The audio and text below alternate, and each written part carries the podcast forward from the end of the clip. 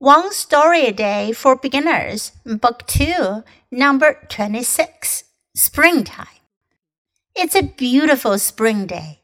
Matt and his sister go for a walk.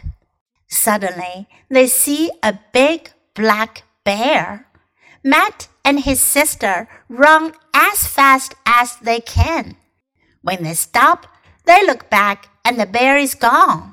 Phew, they are safe. Bears sleep all winter. When they wake up in the spring, they are hungry. That's why Matt and his sister ran away fast. They didn't want to become bear food. 这个小故事讲的是 springtime，春天，春天的时候。It's a beautiful spring day. Beautiful，美丽的，这是一个美丽的春日。Matt，马特 and his sister 和他姐姐 go for a walk 去散步。Suddenly they see a big black bear。他们看到一头大大的黑熊 （black bear） 黑熊。Matt and his sister run as fast as they can。马特和姐姐使劲的跑，跑得 as fast as they can，要有多快就有多快。 他们尽可能跑到他们最快的速度。When they stop, they look back, and the bear is gone. 当他们停下来的时候呢，他们回头看去，熊已经走了。Phew, they're safe. Safe，安全的。唉，他们安全了。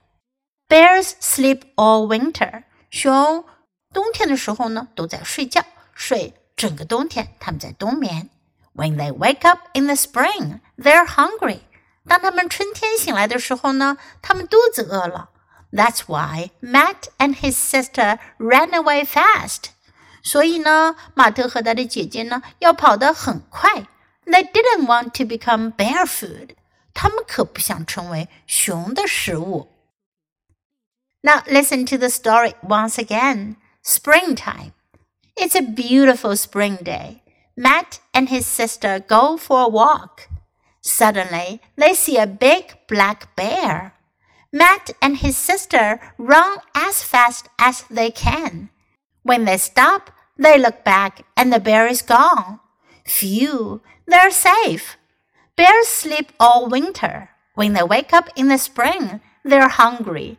That's why Matt and his sister ran away fast. They didn't want to become bear food.